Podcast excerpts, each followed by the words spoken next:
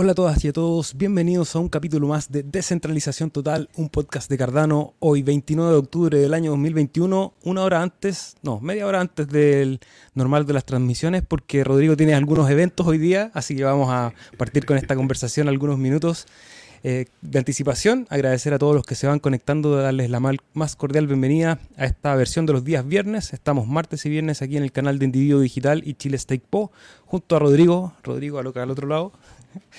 Operador del pool Chill, CHIL. ¿Cómo estás, Rodrigo? Buenas tardes. Estoy contento.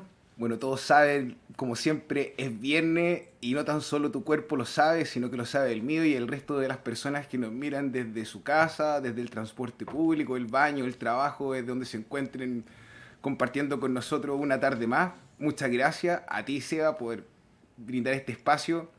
¿Puedo contarles lo que, me está, lo que estábamos conversando antes? Sí, sí, por supuesto. Un spoiler. spoiler, spoiler alert. Seba está a punto de cumplir un año como individuo digital en el aire. Ah, eso, eso. Ah, pensé que iba a traer la otra noticia. Pensé que iba a traer el otro notición. No, ese lo vamos a guardar para la siguiente, para la temporada número 2 de este podcast, que ya estamos cerca de terminar la primera temporada. Hemos puesto la meta de 73 episodios por temporada, como los 73 epochs de, de la red de Cardano y vamos en el 61, si no me equivoco, quedan ahí todavía algunos meses. Rodrigo, hoy día yo leí ahí en alguno de las, alguna de las redes sociales que compartimos que decías que bueno que es viernes y que tengo que ir a trabajar y estás contento. Eh, ¿De qué se trata esa, esa contradicción del resto de los cristianos que normalmente llega el viernes y están contentos porque ya tienen que dejar el trabajo? Porque la satisfacción de hacer algo que te gusta y algo que te hace orgulloso eh, no debiese ser algo poco común. Entonces quise compartirlo como un mensaje de alegría. Y para quienes aún tienen duda y de repente dicen, oh, me gustaría salir desde donde estoy trabajando y, no son desarrolladores, bueno, a lo mejor, no, a lo mejor no van a hacer código, por supuesto, pero pueden encontrar otras maneras de ofrecer su servicio y cambiar su, su estilo de vida. Llevamos casi un año, hermano, también, bueno, un poquito más como operando como el pool, entonces eh, ver estos ejemplos de que tenemos un camino que podemos compartir con otras personas me hace sentir súper orgulloso y no lo puedo evitar más que hacer una invitación a quienes quieran venir a trabajar, que lo tomen y lo hagan. Eso, hermano. Aparte hoy día con un invitado de lujo, vamos a estar conversando de uno de los proyectos que han estado ahí orbitando alrededor de Cardano, probablemente de los que ha sonado más fuerte, porque aparte que el despliegue que han hecho ha sido impresionante, realmente mirar el trabajo y cómo han ido avanzando y ver esas fotos que aparecen de repente en Twitter y uno dice, chuta, estos cabros casi, pero corriendo rápidamente hasta la cima para resolver los problemas que, este mundo tiene y eso obviamente que nos enorgullece que podamos tener hoy día ahí una conversación con, con parte de ese equipo. Antes de ir a esa conversación vamos a pasar rápidamente por la pantalla para hacer las los avisos de este podcast. Recordar que nosotros operamos el pool Chill, un pool de Cardano, CHIL es el ticker, lo puedes buscar en las billeteras nativas de Yoroi y Daedalus. Tenemos ahí un 1.9, un poquito más de millones de delegados luchando época a época por verificar bloques. Recuperamos la suerte en el último, en, el último, en este, el 299. Este. Sí, en el 298, oro oros, como siempre nos sorprende a todos la gente que se cuestiona y dice, oye, me dio menos, déjenme acompañarlo en su pesar. A mí como operador me cuesta igual el sector. el doble. Claro, por más que no reciba recompensa, este es un trabajo que tiene una satisfacción que es más grande que el 5%, el poder hacer comunidad, compartir con usted, eh, no tiene precio, a pesar de que suena hipócrita, es verdad. Eh, entonces, nada, muchas gracias a quienes delegan y a quienes nos acompañan, independiente como vaya la suerte eh, tenemos más de un 90% de lealtad en el pool, así que agradecido a cada uno de ustedes por delegar en Chile State Po, ticker Chill, CHIL. Maravilloso. Y siempre compartiendo información relevante sobre el proyecto de Cardano, Descentralización Total, este podcast que hacemos días martes y viernes en los canales de Individuo Digital y Chile Stake Po. En Odyssey, aquí estoy poniendo la pantalla para quienes comparten en este momento cuatro personas viéndonos en Odyssey. Un gran saludo a aquellos que usan esa plataforma. Y desde donde nos estén mirando, les agradecemos siempre que nos puedan regalar un like like. Si quieren estar atentos a estas transmisiones se pueden suscribir y todo eso nos ayuda también a que el algoritmo nos posicione y que este material llegue a la mayor cantidad de gente posible. Rodrigo, antes de volverte el micrófono para ya ir a la presentación de nuestro invitado, voy a pasar rápidamente por el chat para saludar a Nacho Wala desde Chiloé. Mira qué bonito la isla grande de Chiloé. ¿Podrías analizar el proyecto de Empower? Nadie ha bajado esa información a la comunidad de hispana. Mira, está bueno. Vamos a estudiarlo bien y vamos a sacar un videito. Me comprometo de, no sé para cuándo, porque tengo la agenda así, pero ya... Pero, pero está buena la idea de estar revisando proyectos que estén ahí en la órbita de, de nuestra red. My Life Food, saludos desde la cálida y soleada Barcelona. Michael F. Dice, excelente invitado. Por favor, díganle a Antonio, y lo vamos a dejar en pausa porque cuando lo conectemos les vamos a decir y les vamos a leer las preguntas, así que las pueden ir dejando ahí en el chat para que nosotros las transmitamos en, vivo. Capone TV, ya estamos aquí. Saludos desde España. Alex Alicea, saludos. Mauro Ortiz, Edwin Bravo, Adriadne Batista. Hola chicos, qué bueno cuando YouTube te notifica y cada vez que puedes seguir el directo. Sí, buenísimo. Gracias a todos los que nos acompañan en vivo y los que ven este material después en diferido. También tenemos eh, los podcasts, los subimos a Spotify y a todas esas redes de audio para quienes eh, a lo mejor quieren ahorrar un poquito de ancho de banda. Nuestro amigo Satoshi Nakamoto, ahí muchas gracias por Bitcoin y todo lo que vino después que nos acompaña. Y nos comenta ahí Chiva Inu, nos dejó con la abierta a todo, eh, con la boca abierta a todos. Sí, impresionante ahí los movimientos de, del perrito. Aldo, saludos. Oscar Escobar, saludos a nuestros amigos del el Stake Pool de Isla. Ahí que esté llegando también el, la suerte por esos lados. Un pool más chiquitito, así que los que quieren ir a apoyar también ahí a ese pool de la red de Cardano. Alex Alicea, ¿compraron Adamanx? ¿Qué creen del proyecto? ya hablamos de, de los NFT hace algunos programas, puedo ir a revisar ese video y yo no he comprado Adamanx. Doctor Salvador Caurín, saludos desde Valencia, buenas tardes. Luis Ma desde Mendoza, Argentina. Javi Santo, mucho amigo. Hoy día, mira, está los Cardanos, el Ignas ahí, saludos. Buenísimo. Hay otro compañero de, difusión de esta red que, nos une, que nos conecta. Y, de eso vamos a hablar hoy día precisamente de, cómo nos conectamos, de cómo llegamos a ese, a ese mundo ideal en donde el Internet sea realmente una herramienta para todos y todas. Francisco José Cruz, saludos. Javi Santos, Sir Scofield, Fabián Tempio Sepúlveda desde Las Cruces, desde Perú, Herbert Enrique, bueno, hay mucha gente. Rodrigo, no más cháchara, no más presentaciones, vamos con nuestro invitado de hoy y como siempre te dejo el honor. El jet set de lo que pasa en Cardano y hoy día tenemos la oportunidad que sea en castellano. No me imaginé que iba a ser una rima así, debo palmadas para mí. Eh, en realidad, Antonio... no te la, no te la rapié, weón. No, pero hermano, salió así. Antonio, un capo, onda trabajando como desarrollador, eh, emprendedor y CTO, si no me equivoco, de World Mobile Token. Eh, básicamente una innovación en cómo se distribuyen los costos de la industria, economía renovable, economía circular, algo que es muy famoso y que se escucha en los speech de los emprendedores. Acá vemos a alguien que lo está haciendo de verdad, cambiando el mundo. Bienvenido, Antonio. Muchas gracias. Y, es la primera vez que me presentan con una, con una rima, así que genial. Bienvenido Antonio, muchas gracias por darte el tiempo, compartir. Nos contabas que ahí está cayendo un diluvio gigante, acá están cayendo los patos asados. Creo que ahora ha parado, ha durado como 15 minutos, ha caído, la, vamos, todo lo que tenía que caer en tres días y ya paró. Bien. y nosotros acá con 40 grados, ¿cierto Rodrigo? Sí, pero el agua la necesitamos, gente, por favor, sean conscientes de que la crisis del clima es verdad. Así que un llamado para todos, no coman palta. Antonio, vamos. Eh, hermano, a ver, de partida para la gente que no lo tiene claro, si pudiésemos resumir World Mobile Token, ¿cómo lo haríamos? Te voy a resumir World Mobile, no World Mobile Token, porque World Mobile Token es parte de, de World Mobile. World Mobile somos una operadora móvil eh, pero lo que nos diferencia de las operadoras móviles clásicas es que nos hemos dado cuenta de que la mitad del mundo está desconectado y eso, siendo desconectado significa no tengo ningún tipo de conexión o tengo una conexión muy mala o tengo una conexión que es tan cara que es como si no tuviera ninguna, Y, y nos hemos dado cuenta que hay más de mil operadoras móviles en el mundo y ninguna está intentando conectar a esa parte del mundo que está desconectada. Y llevamos mucho tiempo trabajando en telecomunicaciones eh, entre los diferentes fundadores de la, empresa y nos dimos cuenta de que este, trabajando sobre una solución de privacidad realmente, nos dimos cuenta de que al mal llamado primer mundo no le interesaba la privacidad. Entonces era un poco complicado crear una solución de privacidad para el primer mundo. Así que fue investigando sobre esta solución que nos dimos cuenta de este problema, ¿no? De que la mitad del mundo está desconectada y, creímos que, podemos hacer, como, como, como se suele decir, matar dos pájaros de un tiro.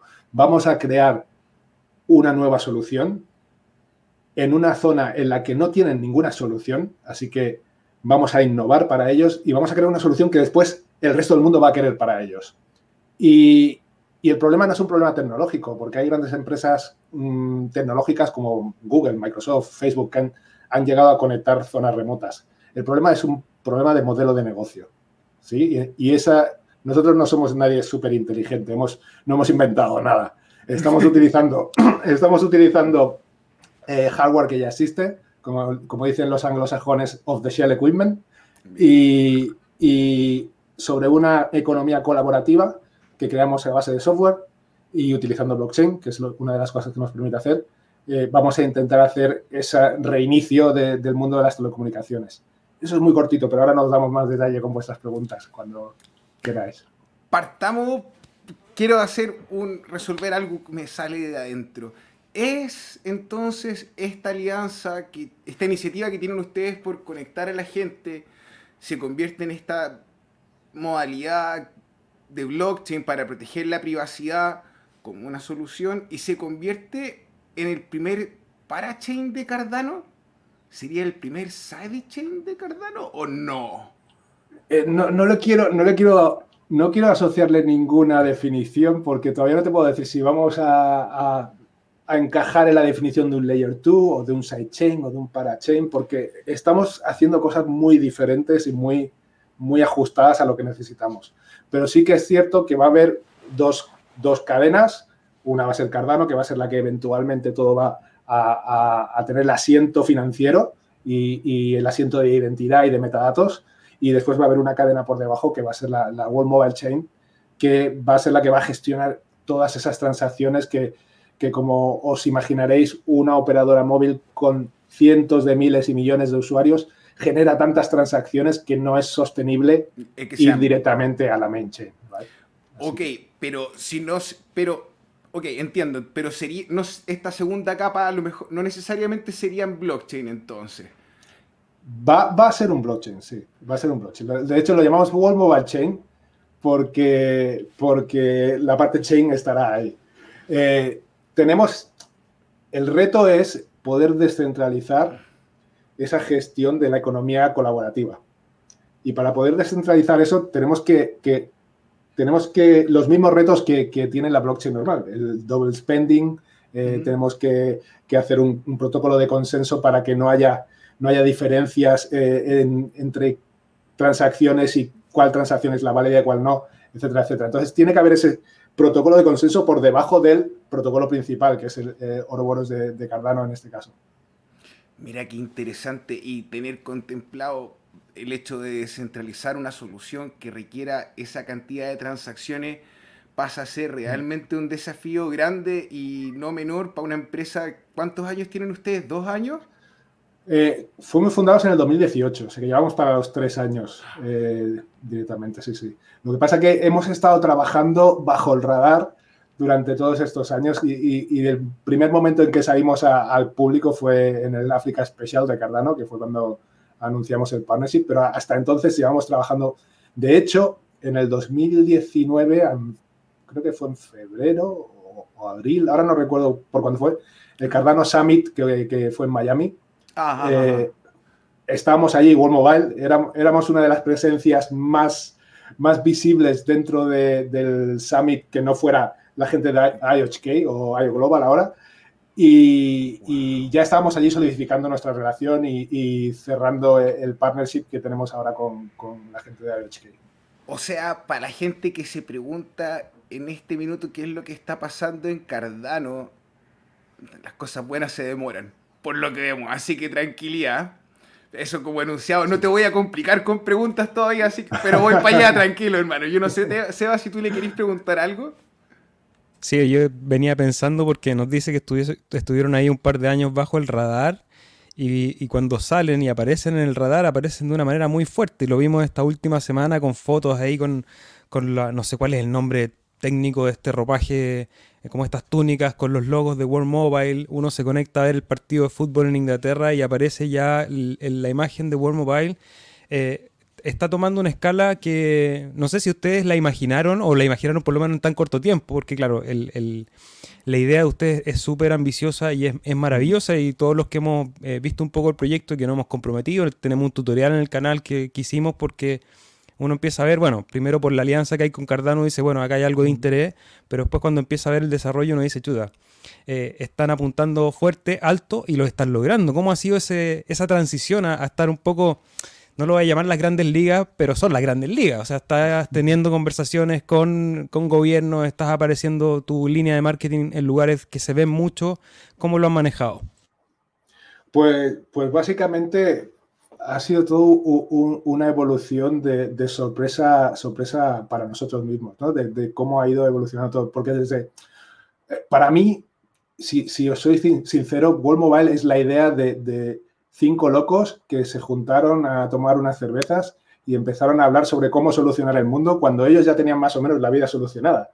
Pues nosotros cada uno, eh, yo he trabajado con Mickey mucho tiempo, ya nos conocemos desde hace, desde hace tiempo, hemos trabajado en diferentes proyectos. Mickey ha trabajado con otros de los fundadores en diferentes proyectos y, al final eh, estábamos pues intentando solucionar los problemas del mundo de aquella manera filosófica como cuando nos juntamos a tomar una, cerveza con los colegas y, hablamos, pero al final se queda todo en una charla, pero, pero esta charla eh, fue el germen del proyecto y poco a poco fuimos creciendo y, hay, que tener en cuenta que aquí el, espíritu, el espíritu que da energía a todo es Mickey, es el CEO. Mickey eh, es, es un genio eh, visionario, sabe, sabe dónde quiere ir y lo tenía claro desde el principio. Cuando él nos contaba lo que él quería hacer, todos decíamos, estás loco, no, esto es imposible. Y, él nos fue convenciendo uno a uno y al final aquí estamos todos empujando e, intentando, intentando conectar a los desconectados de la mejor manera posible. A ver, coméntanos más sobre él, sobre Miki. ¿Por qué? ¿Cómo ha sido la experiencia de trabajar con alguien al punto en que te dice, tal cual como tú lo conversas, oye, ¿vamos a cambiar el mundo? Pues vamos. ¿Qué, qué, qué, pasa? ¿Qué tiene él? por favor. ¿Qué tiene? Tiene, tiene, siempre preguntan, a mí me preguntan, Miki, eh, en la conversación privada es igual que en la conversación pública, ¿no? Porque la conversación pública todo el mundo lo ve súper energético y, la gente se inspira con lo que él dice, pero, pero es que él es así eh, en público, en privado y creo que hasta cuando está durmiendo. él está constantemente inspirando alrededor. Y, es contagioso. Es que no os puedo dar, no puedo dar una razón, eh, valga la redundancia, racional. Es, es algo que se contagia. Y cuando empieza cuando él te cuenta la, idea, tú, como, como buen técnico, tú me, entenderás, siempre eres escéptico, ¿no? Esto es imposible, esto es muy difícil, esto hay que... Pero él, él te va rompiendo todas las barreras que tú le vas poniendo y te va a decir, no, pero esto lo podemos solucionar así, no, pero esto lo podemos solucionar así, no, pero tengo este contacto, no, pero tengo esta otra relación. Y al final dices, bueno, pues vamos a intentarlo, porque es que, eh, como tú decías antes al principio, cuando yo estaba fuera de cámara, y estabas contando lo que te inspiraba de trabajar los fines de semana, llega un momento en la carrera de todo, de todo programador, de todo técnico, de todo ingeniero de software, que te, que te es una profesión bien pagada, hay que ser honestos. Estamos dentro de, dentro de, de la crisis global, estamos muy bien considerados. No era lo mismo hace 20 años, eh, cuando empezábamos, o hace 25, pero ahora estamos muy bien considerados. Llega un momento en nuestras carreras en que eh, ya no es tanto el, ganar dinero como el querer hacer algo positivo en el mundo, el que tu trabajo cambie la vida a mejor de alguien. Y, para mí, se me pone eh, el pelo de punta solo explicándolo. Para mí, el World Mobile es la manera que yo tengo personalmente y egoístamente de dejar una huella en el mundo, por pequeña que sea, al haber mejorado la vida, aunque sea de solo las personas que vivían en la aldea en la que hicimos el piloto. Sí, aunque solo llegáramos a hacer eso, para mí ya, todo este esfuerzo ha valido la pena, pero es que vamos a hacer mucho más. No tengo duda. Perdón, Seba, dale, dale. Yo no te quise interrumpir, pero no podía evitar la afirmación porque es cierto, o sea, en, uno puede, uno generalmente en este mundo del cripto habla como de cuánta plata reúne, pero en realidad esa plata que son capaces de reunir representa a muchas personas que creen y confían en la visión y en la misión que ustedes dicen llevar a cabo. Entonces, y también Qué fuerte. viniendo, viniendo desde, desde un ángulo, nosotros no venimos del mundo cripto, nosotros venimos del mundo de las telecomunicaciones y el mundo cripto es algo que teníamos ahí al lado y que observábamos como un agente exterior, ¿no? Como alguien que, está observando una evolución de algo que, en lo que no está involucrado. Pero poco a poco nos fuimos dando cuenta de que, de cripto es mucho más que el buen Moon, el buen Lambo y, todas estas historias, sino que hay una tecnología con un potencial brutal de, mejorar el mundo, porque eh, el, sistema financiero actual está podrido, eso creo que todo el mundo que está en cripto está de acuerdo, y, no solo eso, hay eh, el sistema gubernamental, el sistema de... el balance de poder en el mundo está, está muy, muy, muy escorado hacia un lado. Está mal distribuido, hermano, dilo con confianza, hermano, está lo mismo. Y, y creo que ahora esta es la oportunidad en que se ha juntado el momento ideal con las ideas ideales y con la tecnología ideal para poder intentar mejorar el mundo y crear un futuro mejor. Y en ese camino de mejorar el mundo a través del proyecto y del objetivo que se han puesto ustedes en, en, World Mobile, ¿cuál es la dificultad más grande? Recién me hablabas de tu relación eh, ahí en el equipo y que cuando empiezan los técnicos a poner las problemáticas, siempre hay alguien que dice, no, giramos por acá y nos damos la vuelta así y llegamos pero hoy día que ya tienen un poco más de, trajín en el negocio y ya se han enfrentado un poco a la, situación real de levantar este proyecto, ¿cuáles son esas dificultades más grandes con las que se están encontrando? ¿Son legales, son técnicas, son humanas, son económicas? Yo, diría que todas, ¿no? Pero si podemos, si podemos eh, eh, enfocarnos en una, yo creo que, por cierto, la potencia que nosotros tenemos en World Mobile es el equipo regulatorio que hay a, nivel, a nivel tecnológico, eh, hay mucha gente que, está haciendo muy buenos trabajos y que está creando muy buenos sistemas, eh, pero a nivel, a nivel de poder trabajar con gobiernos, con reguladores, de hecho, estaba viendo un vídeo vuestro, el, no sé si de la semana pasada, creo que el, último AMA que hicisteis, que estabais hablando que cripto nació como una revolución contra los gobiernos. Y ahora hay gente como Charles Hodgkinson visitando a presidentes y, cambiando esa, visión, ¿no? Exacto, por ahí va. Y, la revolución desde adentro es muy difícil, porque tienes que convencer a gente que no, que no tiene ningún incentivo para cambiar y tienes que, tienes que venderle su moto eh, en el sentido de para ti también va a ser bueno. No, tú sé que estás en el, sé que estás en un muy buen sitio, pero vamos a mejorar tu vida y la de tus ciudadanos. Y eso es lo más complicado para mí. También desde el punto de vista de que yo soy técnico, no soy político, con lo cual para mí eso es lo que, lo que me resulta más complicado. ¿no? Toda la parte técnica para mí es eh, dame todos los problemas que quieras, que yo voy a buscar la solución. Pero los problemas políticos, claro, exacto. Ponme, mi teclado, mi teclado ergonómico y aquí estoy yo. Sí, sí. Wow. O sea, ya, a ver, para resolver una par de preguntas que estaban en la gente en el público como un spoiler. En el paper de World Mobile Token hay ciertas cosas que no se hablan como en la frecuencia, ¿cierto? Porque eso van a cambiar en razón al lugar en el que ustedes entren, porque cada lugar tiene diferentes regulaciones y diferentes actores. Por ende, es complicado comprometerse, me imagino, con decir, vamos a usar solo esta frecuencia. Y diferentes climas, diferentes climas, diferentes holografías. Eh, no, no podemos no podemos en un valle húmedo, no podemos usar TV White Space porque habría muchas interferencias. No podemos usar Free Space Optics cuando hay mucha lluvia porque también habría interferencias. Entonces, hay, estamos utilizando un, enfoque híbrido eh, y utilizando las mejores tecnologías para cada uno de los casos de uso.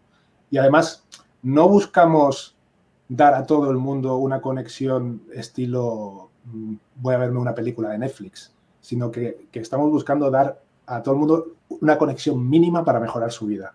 Entonces, Eh, cuando nos dicen, claro, pero es que con Free Space Optics no puedes dar una conexión tan buena como podrías dar con una fibra óptica. Sí, pero si me resulta imposible conectar con fibra óptica, ¿qué es mejor? ¿No conectar? o al menos conectar con un, láser que funciona el 90% del tiempo bien y hay un 10% de tiempo de problemas. O sea, y el 90% está bueno. Para cualquier persona que viva alejado de la urbe sabe que, hasta en, todos lados tenemos problemas de conexión. O sea, ocurre. Y, el, tema ya no es, el tema ya no es la conexión, porque, eh, bueno, yo entro un poquito ya más. El, problema no es simplemente la conexión, el problema es la identidad. Eh, estamos en, hablando con, zonas en las que eh, esos, esas zonas remotas de, de, los países, esas zonas rurales, no tienen un sistema nacional de identidad fiable. Con lo cual, imaginaos ese granjero que no tiene nada y kilómetros a la redonda y que necesita comprar su fertilizante para poder tener la siguiente cosecha, pero el fertilizante no lo necesita hasta dentro de seis meses. ¿Qué ocurre? Que él ha cobrado eh, la venta de su cosecha ahora y no tiene, no tiene dinero, eh, eh, no puede guardar el dinero en el banco, no lo puede guardar debajo del colchón porque se lo pueden robar. Necesita invertirlo inmediatamente y comprar el fertilizante ahora, aunque lo necesita dentro de seis meses. Eso es un problema muy grande, porque ese fertilizante ya no le servirá tan bien como, como él creía. Entonces, eh, el dar esa conexión más esa identidad nos permite que esa persona tenga acceso a finanzas, tenga acceso a seguros, tenga acceso a una serie de servicios que hasta ahora no tiene acceso. Y a lo mejor simplemente con tener una conexión malísima que le permite navegar por Internet, que le permite ir al banco, eh, hacer su, su, depósito llamando a un intermediario que viene a recoger el dinero y le hace el ingreso. Eh, todo ese tipo de, cosas que nosotros damos por hechas en, nuestro mundo en el que salgo a la calle, tengo la sucursal del banco en la esquina y puedo ir tranquilamente con mis billetes a ingresarlos y lo pago todo con mi tarjeta de crédito en Internet, no necesito ni siquiera un billete físico. Eh, todo eso lo damos por hecho y en esas zonas es imposible para ellos. Entonces, el hecho de tener una conexión, aunque sea precaria, más la identidad y la serie de servicios que se pueden dar encima de eso, es es una revolución en la vida de, ciertas personas. Mira, qué punto interesante lo que acabáis de tocar. Voy a, si no podéis responderme, me ponéis un stop nomás con confianza. El partnership con Meld. Meld, este como proveedor de servicios DeFi, eh, como que viene también con la propuesta de mezclar lo mejor de la banca con lo mejor de los servicios DeFi del cripto. Para ustedes como organización, ¿qué ven en ellos que les dice, Mm, quiero trabajar contigo, me gustaste. Partamos de la base de que nuestros partnerships no son exclusivos. Quiere decir que trabajamos con Mel no quiere decir que no haya otro proveedor de DeFi que, con el que podamos trabajar. Pero hablando de Mel, Mel tienen una, tienen una visión que si realizan puede ser muy buena, que es la de llevar DeFi al dinero fiat. Eh, hay muchas, desde el, punto de vista cripto, tenemos la sensación de que para qué queremos utilizar dinero fiat cuando tenemos Bitcoin, cuando tenemos eh, stablecoins, pero hay muchos países, muchas regulaciones que no permiten utilizar cripto. Entonces, el poder tener eh, finanzas descentralizadas con dinero fiat es cambia el juego para muchos países. Y es, se trata no solo de, de intentar llevar los servicios, se trata también de educar al regulador. Y si podemos empezar no directamente diciendo, no, no, no, tenéis que legalizar cripto y tenéis que permitir todos estos servicios, sino que hacemos un servicio que sería mucho mejor con cripto, pero lo podemos hacer con fiat.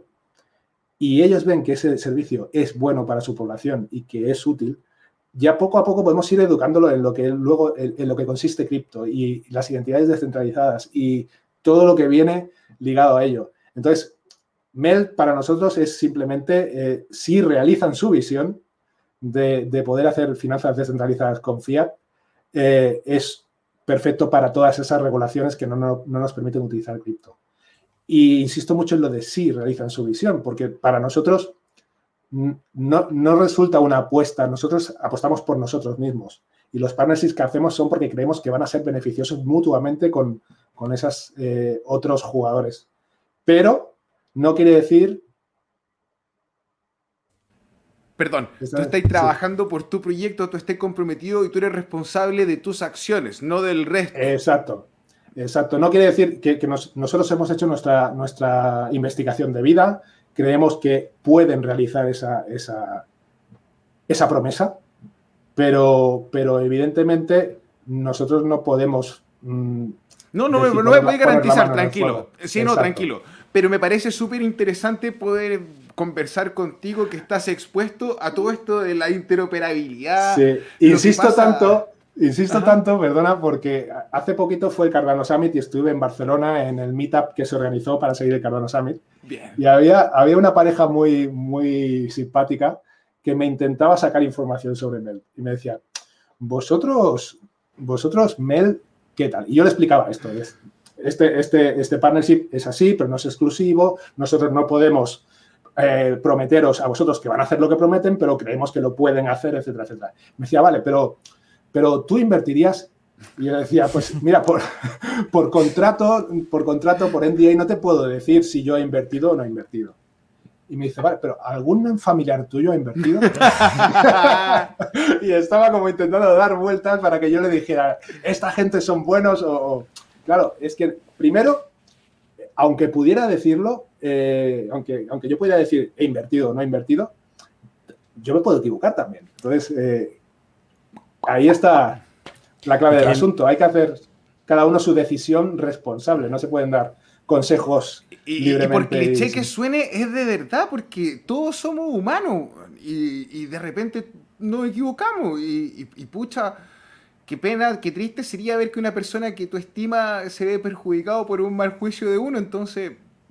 que, quede claro, que quede claro que no digo esto porque, porque crea que hay algo incorrecto con Mel. Mm. Simplemente es, es la, la visión pura y sincera y nosotros, si tenemos ese partnership y, está ahí el partnership, es porque creemos en ellos. Me parece interesante. Eres un hombre súper educado para responder, bro. No te voy a preguntar más por ahí. Seba, si tú quieres sí, yo quería, poner en yo quería poner en pantalla un poco el, el, video que aparece en el sitio principal de World Mobile. Para los que quieran ir a ver, dejamos links en la descripción. Aquellos que no conocen el proyecto, lo escuchan por primera vez, pueden ir a informarse en, en el sitio oficial de ellos. Pero me gustaría, Antonio, preguntarte o pedirte un poco que me relataras qué es lo que estamos viendo ahí en ese video, cómo qué esta experiencia piloto, dónde fue, cómo se dio todo esto y, qué significa, pues significa para ti mirar estas imágenes. Para, para mí es, es, es, el inicio de, de, empezar a creer que podemos cambiar el mundo. Eh, esta es la, la, primera aldea en Tanzania en la que hicimos un proyecto piloto eh, fuera de lo que es la zona ya de ciudad. Antes habíamos hecho alguna prueba piloto en, en una universidad en la zona de Dar es Salaam, en la zona eh, comercial e industrial de, Tanzania. Pero esta es la, primera prueba piloto que fuimos a, una aldea de pescadores que estaba alejado de todo. Y, fijaos los, prejuicios y, las ideas preconcebidas que podemos llevar eh, eh, desde nuestro punto de vista occidental. íbamos, íbamos allí con la idea de, bueno, pues tenemos que llevar un montón de móviles tenemos que conectarles, tenemos que enseñarles cómo funcionan los móviles y una vez eh, veamos cómo funcionan los móviles, veremos a ver qué pasa en, el siguiente mes y podemos analizar los datos y ver qué, ocurre. Eh, resulta que todo el mundo tenía móvil. O sea, el problema no es que no tengan el aparato, el problema es que no tienen la conexión para ese aparato. Eh, ¿Y qué ocurre? Pues que ellos iban a la ciudad, en la ciudad se conectaban eh, pues en un bar pidiendo una Coca-Cola y, estaban tres horas hasta que los echaban del bar y se bajaban, todo lo, se bajaban todo lo que se tenían que bajar y luego en casa con una pequeña batería solar conectan el móvil y pueden ver Netflix, pueden ver YouTube, todo lo que se han bajado eh, en casa. O sea que el problema no era que no supieran utilizarlo o que no tuvieran el aparato, el problema era que no había conexión física que, que les llegara a su, a su, a su, a su poblado. A su destino, a su casa. Ahora, es súper importante lo que tú estás mencionando. Yo no puedo nombrar la empresa, pero tengo un amigo que trabaja para una internacional de la minería y me contaba que por promedio, por ciudadano, habían uno a tres. O sea que un ciudadano podía llegar a tener tres celulares.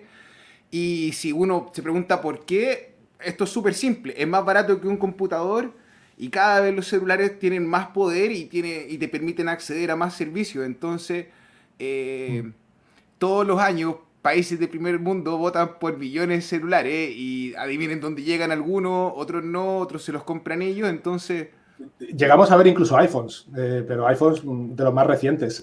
o sea que no, no hay ese, otro, ese otro concepto erróneo de que los africanos son pobres. No, no, no, hay de todo, pero no es más pobre que, la media de otros países. Eh, al final, eh, lo que nos dimos cuenta allí es que el, gran problema era la conexión más la identidad.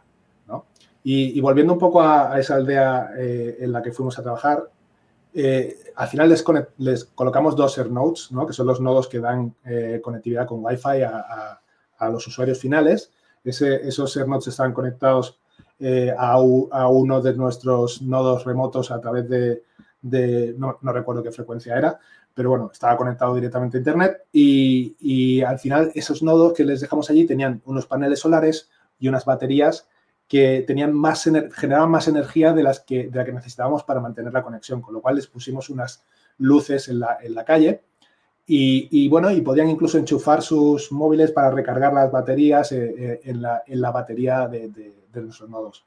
Y la idea era que nos iríamos y un mes, mes y medio después volveríamos a ver qué había ocurrido. Con la, con la mala y buena fortuna a la vez de que vino eh, la, la pandemia de COVID. Entonces se cerró el viaje para todo y tuvimos que dejarlos abandonados durante nueve meses.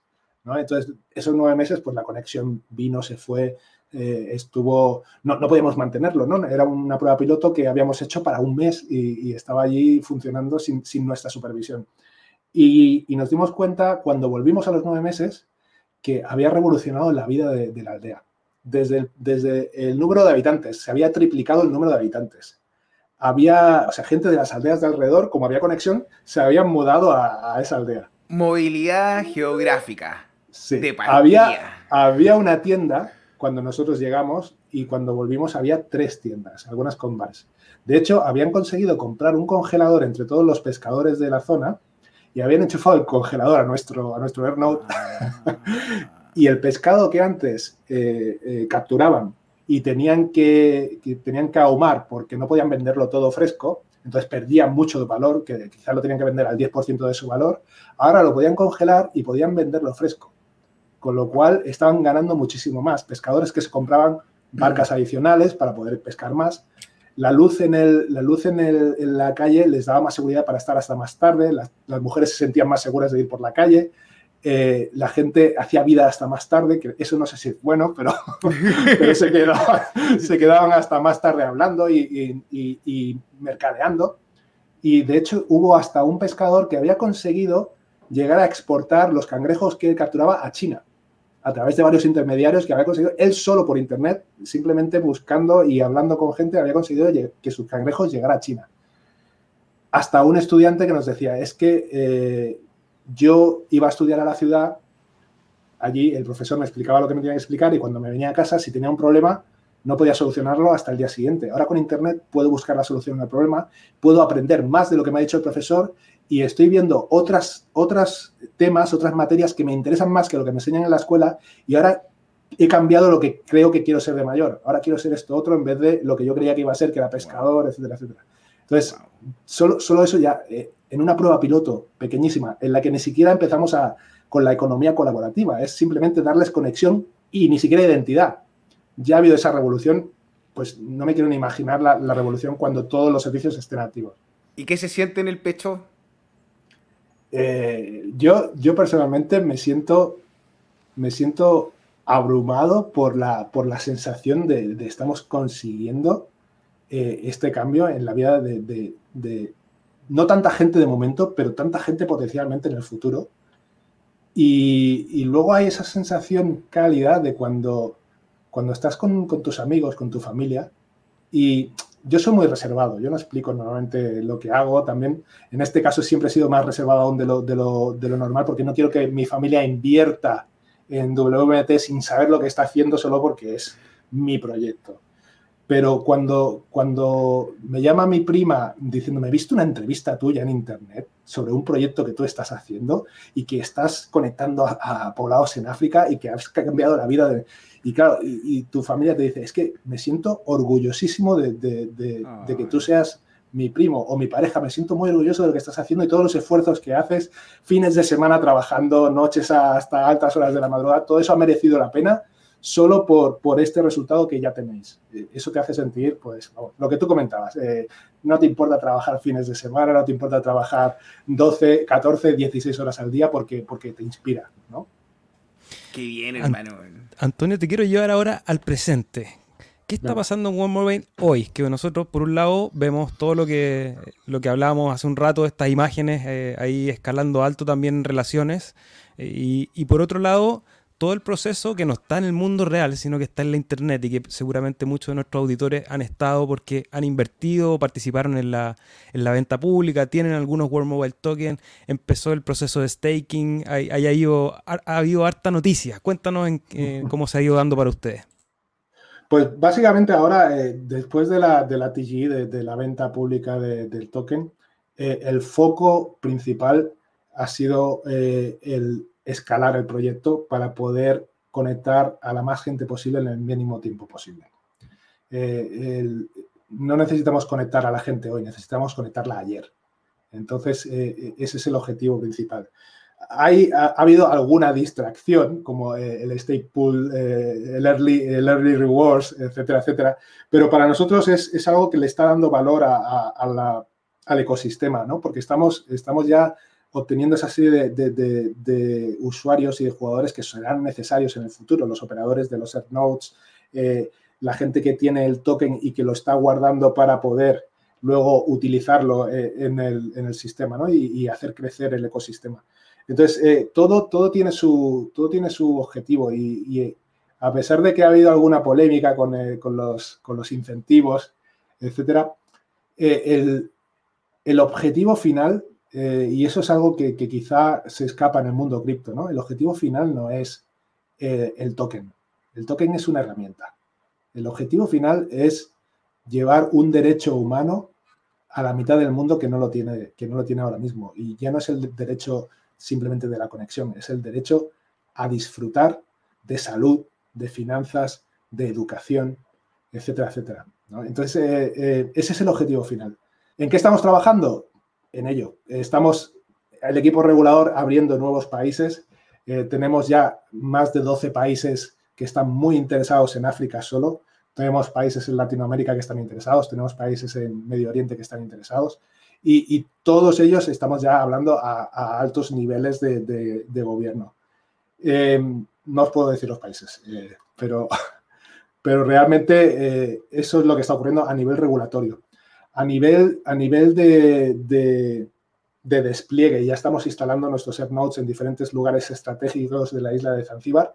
El objetivo es cubrir toda la isla con los medios que haga falta de conexión desde Stone Town, la capital, hasta eh, la zona más remota de la isla.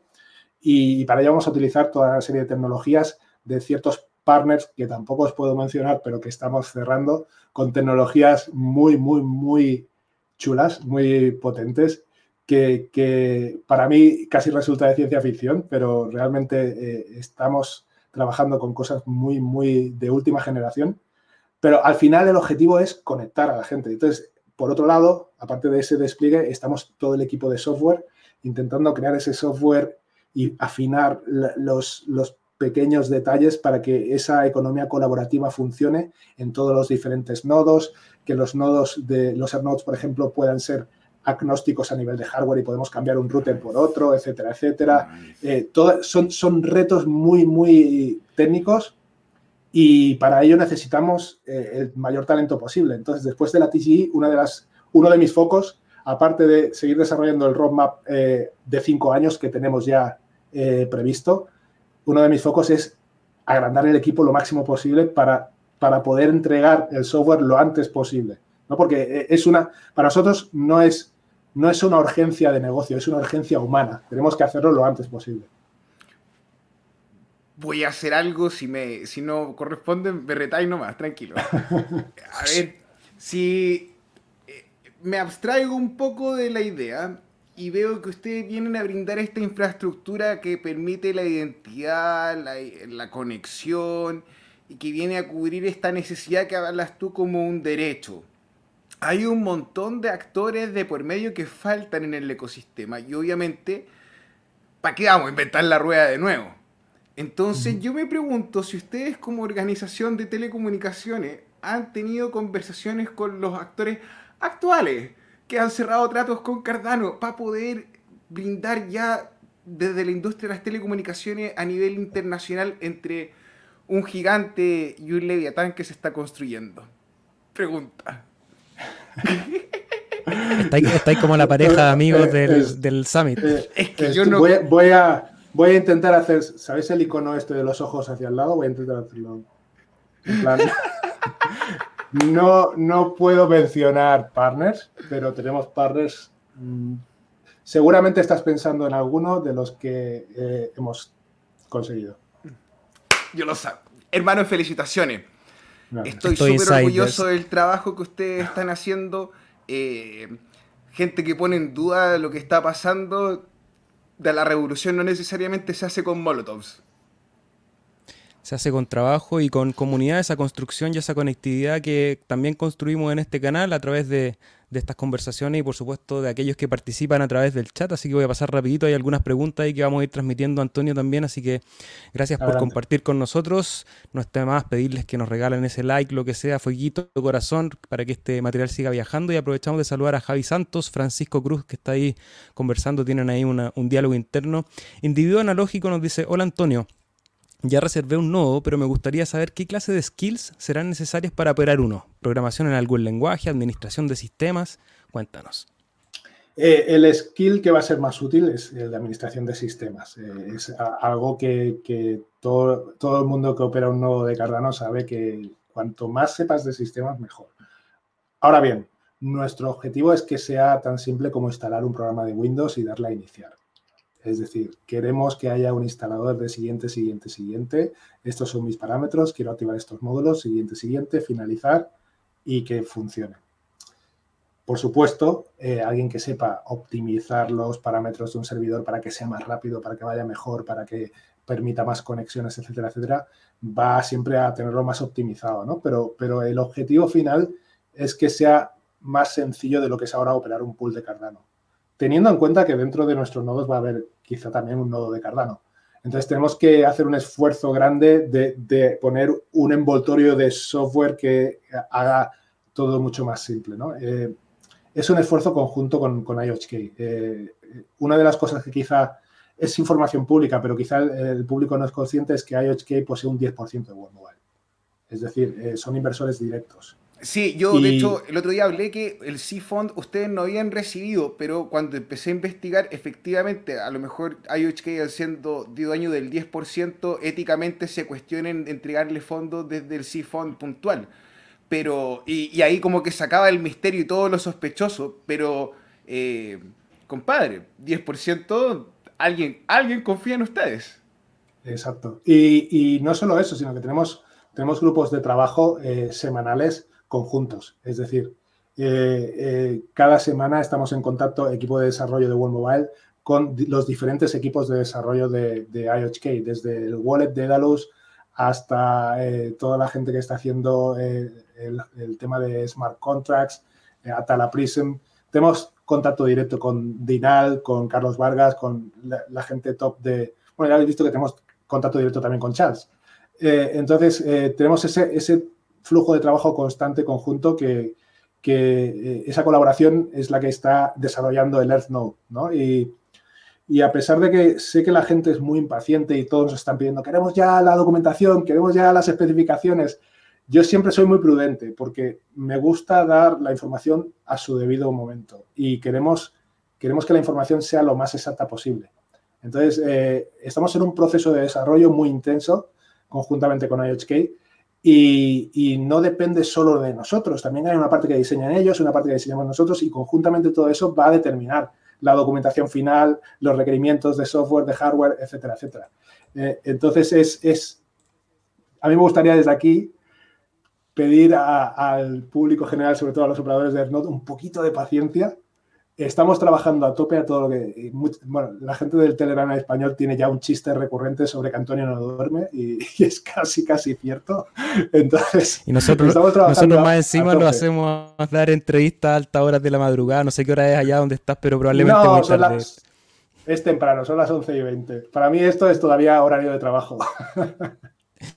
Oye, Michael F. pregunta, ¿para cuándo un exchange? Hay varias preguntas ahí, ¿cuándo aparece el exchange? ¿Cuándo pueden comprar? ¿Hay alguna noticia, alguna idea o algún pincelazo que podamos dar? El buen exchange es la pregunta del millón, pero no, no porque sea del millón de dólares, sino porque lo dicen un millón de veces cada día en, el Telegram. no os puedo dar noticias sobre exchange porque hay, hay una razón muy simple todos los tratos con Exchange van bajo contrato de confidencialidad y no se pueden anunciar antes de que ya esté el Exchange sacándolo. Entonces, eh, si yo dijera X, X fecha, eh, estaría rompiendo el, contrato. No, no puedo hacerlo. Ahora, mira, para responder, ¿puedo hacer una, un hincapié? Por favor. Para la gente que tiene, que tiene dudas, cuando alguien o una empresa tiene un token y quiere listarlo en un exchange, como esto es un negocio, hay un acuerdo y hay plata de por medio. Entonces, no crean que es como, como que ya sí hicimos el exchange y, y mira aquellos que. El chino ahí, qué buena onda, que dijo: ah, Me gustó lo que ustedes hacen, su tan safe y, y, que, y que ahora. No, esto es un business. Esto es un business. Entonces, eh, paciencia, que están trabajando. Ahí el buen Binance, buen Binance. Buen Binance, sí. My Life Food dice a todos los grandes sabios, primero los llamaron locos. Muchas gracias ahí por el comentario. Oscar Escobar nos pregunta. A Miki siempre. Sí, aquí estamos todos locos. Y quiero aprovechar de agradecer personalmente a Oscar, que es uno de los miembros del Cardumen, quienes delegan ahí en el Pool Chill, porque él se ha encargado también de hacer, eres como nuestro relacionador público, fue de hecho quien conectó eh, con Antonio para que esté en esta entrevista. Y él te hace una pregunta y dice: ¿Puedes resumir los beneficios de operar un EarthNode? Y en qué se diferencia a operar un pool. Un poco lo respondiste antes, pero los beneficios de operar un, un Hay dos tipos de beneficios. Uno es el beneficio puramente que ya conocemos de blockchain, ¿no? de, los transaction fees que se pueden generar eh, al, hacer el minting de esas transacciones en el blockchain. ¿no? Eh, el segundo, la segunda vía de ingresos para los operadores de, de EarthNodes es eh, todos los servicios adicionales que vamos a ofrecer sobre la conexión y la identidad. Entonces, eh, por poner un ejemplo, imaginemos un, ejemplo de un servicio potencial que podría darse sobre World Chain. Eh, un Dropbox descentralizado, ¿no? Un Storage as a Service. Me diréis, ¿para qué, ¿para qué necesitamos eso si ya tenemos Dropbox? Si nosotros tenemos Dropbox, pero la, gente que vive en Tanzania y solo tiene un móvil, necesita también ese servicio. Necesita también donde guardar sus fotos porque no tiene una tarjeta SD para ir guardando y dónde guardar esa tarjeta y dónde descargar esas fotos. Eh, entonces, un Dropbox descentralizado. Eh, cada uno de los AirNodes eh, va a tener la posibilidad de activar ciertos módulos y uno de los módulos puede ser el servicio de almacenamiento como servicio. Entonces, si yo activo ese servicio, estoy ofreciendo mi disco duro de, de mi nodo como un almacenamiento y voy a recibir una comisión por cada uno de los megabytes o los gigabytes que yo almacene en ese, en ese almacenamiento descentralizado. Como eso, pues toda una serie de servicios, eh, cada, cada nodo que esté implicado en ofrecer uno de los servicios se va a llevar esa pequeña comisión de, cada una de las, de las eh, del precio de ese servicio, ¿no? Entonces va, a haber esos, ese, doble, ese doble beneficio. El beneficio, por un lado, tradicional de blockchain, de estoy haciendo bloques eh, en, la, en, la, red de Cardano, y el servicio adicional de Communications as a Service, Storage as a Service, eh, Health as a Service, todo ese tipo de servicios adicionales que vamos a dar encima. Hermano, ¿puedo hacerte una pregunta? Es, como el sueño cyberpunk. Esto, a ver, mira, no con ánimo de ser pesado ni nada, pero hace muchos años escuché una entrevista de Vitalik que, que empezaba a hablar del sharding y como la división de los microservicios. Hermano, acaba de hacer todo eso trabajo en uno solo. What the fuck? Te, pasaste, hermano, qué buena onda. Mira qué bien. Eh, es, un trabajo, es un trabajo en progreso, pero, pero ya hemos hecho nuestras pruebas de concepto y, creemos que va a ser revolucionario. Eh, para nosotros, el mundo blockchain hasta ahora ha vivido un poco en el, mundo ciber, ¿no? en el mundo online, eh, sin esa aplicación al mundo real de algo tangible que podemos tocar con las manos.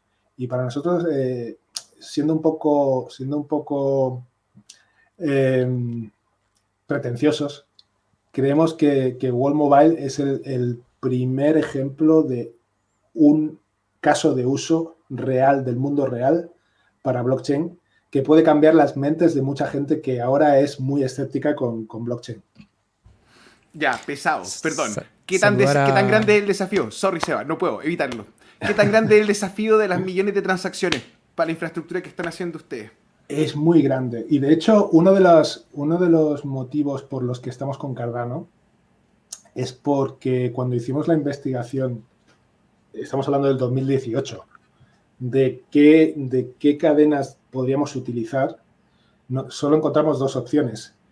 Intentamos crear una nosotros y no somos expertos en el, tema, o buscamos a alguien que nos ofrezca esto, pero no ahora, en el futuro, porque ahora no lo ofrece nadie. Ahora no nadie nos está ofreciendo las capacidades que necesitamos. Necesitamos encontrar a alguien que tenga la visión que nosotros tenemos. Y en aquel momento, en 2018, eh, decime vosotros quién existía con la visión que tiene Charles Hoskinson y que, tenía Cardano. Y, ya, no, ya no os hablo solo de, la visión final que tienen, sino de la metodología. Eh, esa metodología de verificación formal, de papers, de revisión por pares, etcétera, etcétera, es, es lo que utilizaba la NASA, lo que utilizaba eh, las grandes compañías aeroespaciales para poder diseñar sus sistemas y que no muriera la gente eh, cuando algo fuera mal en el software. ¿no? Entonces, ese, ese, ese enfoque es más lento, pero es el más seguro. Y, la prueba está en que Cardano no ha tenido ningún problema en ninguno de sus hard forks. Sí que ha habido algunas cositas pequeñitas, pero no, no ha habido ningún problema. ¿no? Última para conectar, perdón. Hydra, ¿tiene que ver entonces con la segunda capa de ah. usted? Ahí va. Uno de los, uno de los primeros casos de uso eh, que al equipo de, al equipo de, de IOHK, cuando estábamos en Miami, eh, tenemos, tenemos que partir de la base de que a, a, a a, toda la gente de blockchain, les llegan proyectos ofreciéndoles promesas y, proyectos revolucionarios cada día. Entonces, desde el primer momento, todo el mundo siempre es escéptico y siempre intenta ver cuánto hay de cierto en lo que estás proponiendo. Entonces, tuvimos una, una reunión en la que estábamos gente pues, de, las dos empresas a un alto nivel técnico. Y nos iban haciendo preguntas y nosotros íbamos contestando.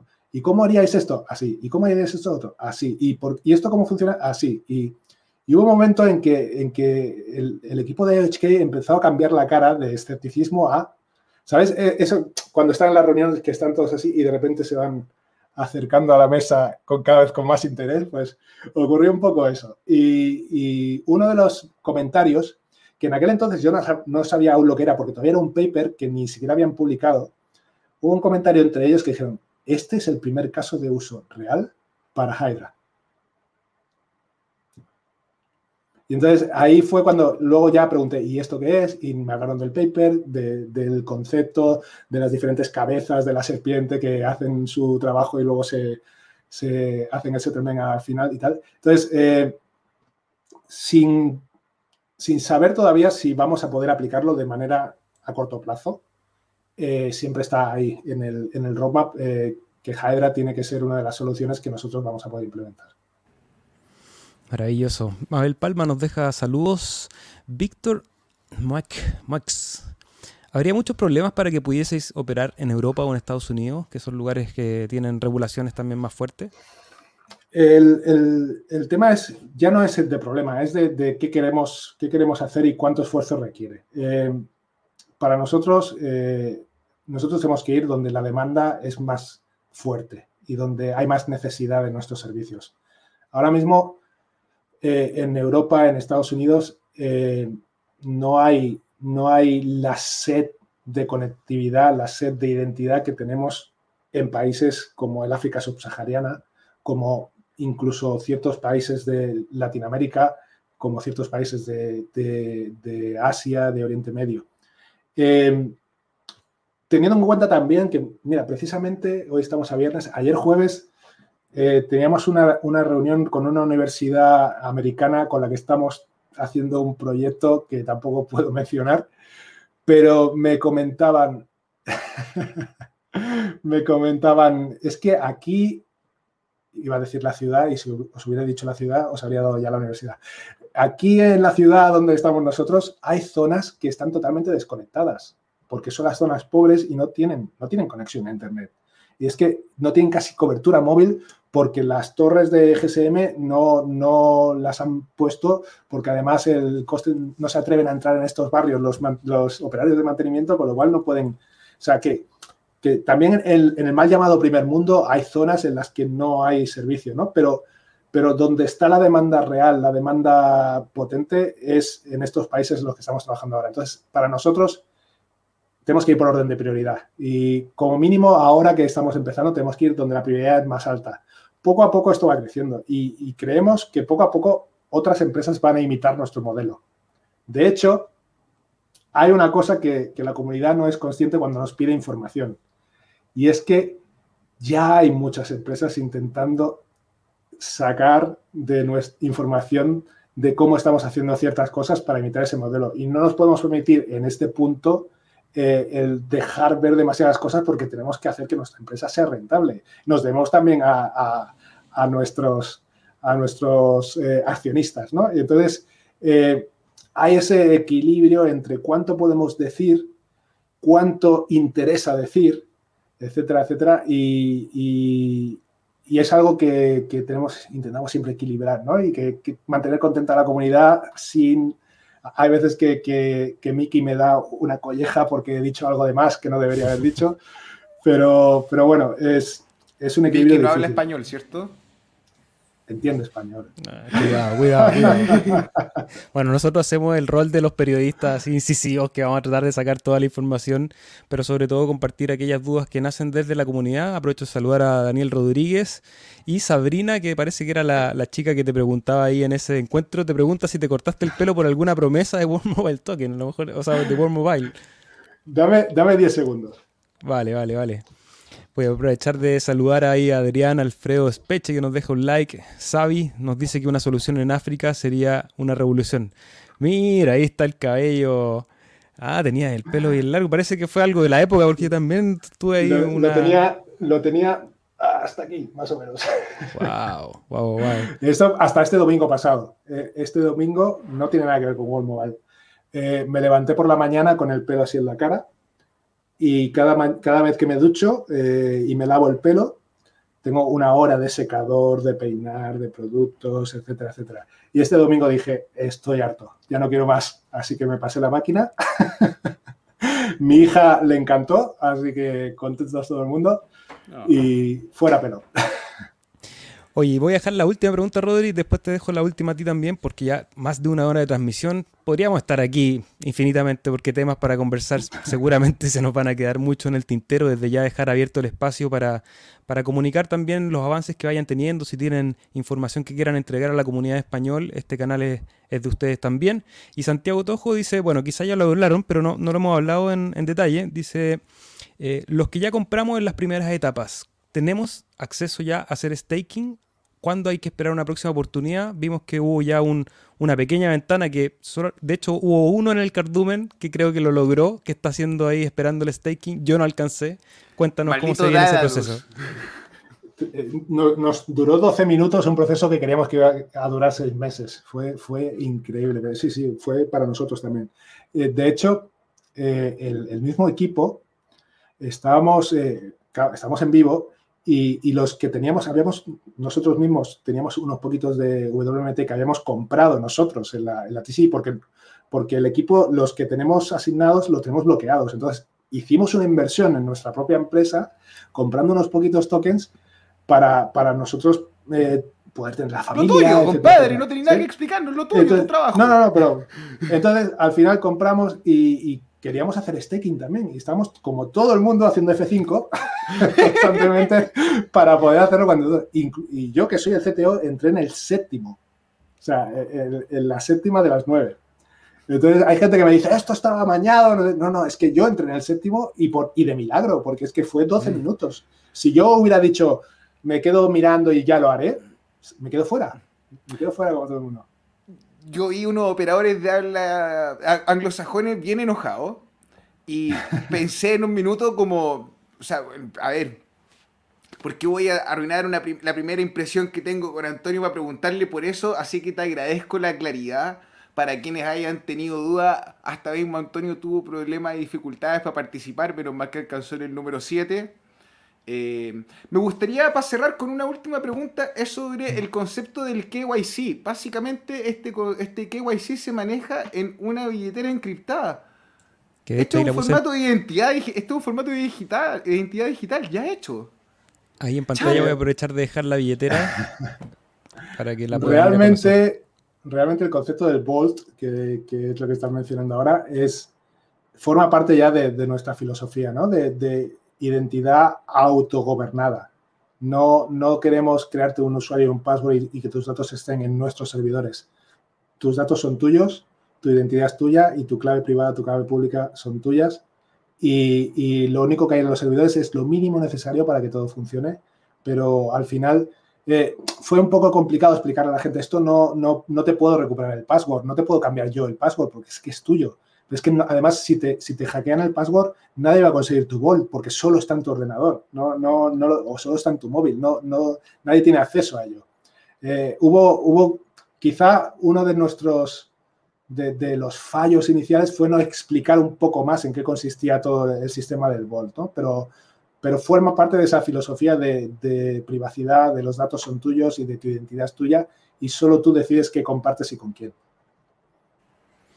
Antonio, ha sido un placer de conversación, hemos aprendido, nos hemos entretenido y, cada día queremos más el proyecto World Mobile Token, que ya aquí en este canal lo habíamos estado mirando bastante porque creemos que hay un desafío importante y que están trabajando para que ese desafío vaya, vaya cumpliendo meta. Así que agradecerte el tiempo, la disponibilidad, el conocimiento, la buena onda y la energía. Y te dejo el micrófono para una despedida, las últimas recomendaciones, saludos, avisos. Este espacio es tuyo. Pues, oh, qué, difícil esto de cerrar el show. Eh, muchas gracias por traerme, ha sido un placer. La verdad que me lo he pasado mucho mejor de lo que ya esperaba pasármelo porque sois eh, geniales y, la conversación es tan amena y, agradable que, como tú dices, podemos estar un par de horas más y además yo estoy de pie y, ni lo he notado. Eh, bueno, el mensaje para, toda la comunidad. Muchas gracias por el apoyo, muchas gracias por la acogida creemos, y lo creemos sinceramente, no, no es por, por intentar dar coba a nadie, eh, lo creemos sinceramente, tenemos una de las mejores comunidades en cripto y creo que tiene que ver mucho con nuestra misión. Eh, eh, el, el, llevar cripto al mundo real y ofrecer una utilidad real y no solo una utilidad real, sino una utilidad real a quien más la necesita y a quien podemos mejorar la vida y, y desde nuestro, nuestro puesto privilegiado en el que tenemos garantizado toda una serie de cosas que damos por, por hechas, darnos cuenta de que no todo el mundo tiene ese privilegio, pero que todo el mundo tiene el derecho a tener ese privilegio y que, la comunicación, la identidad, la educación, la salud son derechos humanos fundamentales que la mitad del mundo no está disfrutando y no hace falta irse muy lejos. Eh, en nuestras propias ciudades, en, los barrios más desfavorecidos, eh, tenemos de primera mano podemos ver eh, lo que está ocurriendo, lo que los gobiernos están haciendo con, la población, lo que las finanzas están haciendo con la población. Tenemos el poder, tenemos la, capacidad de cambiarlo. Y si nos unimos todos y una comunidad como la que hemos creado y como la que vamos, va a seguir creciendo, y gente como vosotros que estáis evangelizando para que todo esto se conozca, todos juntos podemos cambiar el mundo mejor.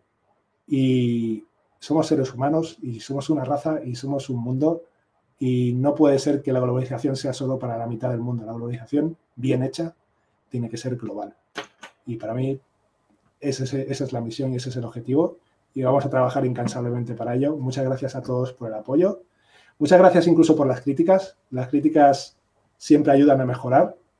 Y, y, aunque yo soy siempre un poco gruñón, porque estoy ahí con mi código y cuando me preguntan algo y estoy de mal humor, contesto eh, con un gruñido. Al final siempre se aprecia la crítica constructiva, siempre es bienvenida. Muchas gracias. Muchas gracias, Antonio. Un capo, pues. Seco, ¿qué más querés que te diga? Gente en su casa, si alguno de ustedes se siente con problemas o dificultades con el sistema de reparto y dicen que, que estos socialistas, estos comunistas quieren regalar, sálgase del sesgo del superviviente. Si usted la hizo y a usted le va bien y usted está cool, está bien. Pero no todo es tan igual y no podemos medir en base a nuestra realidad para el resto. De verdad,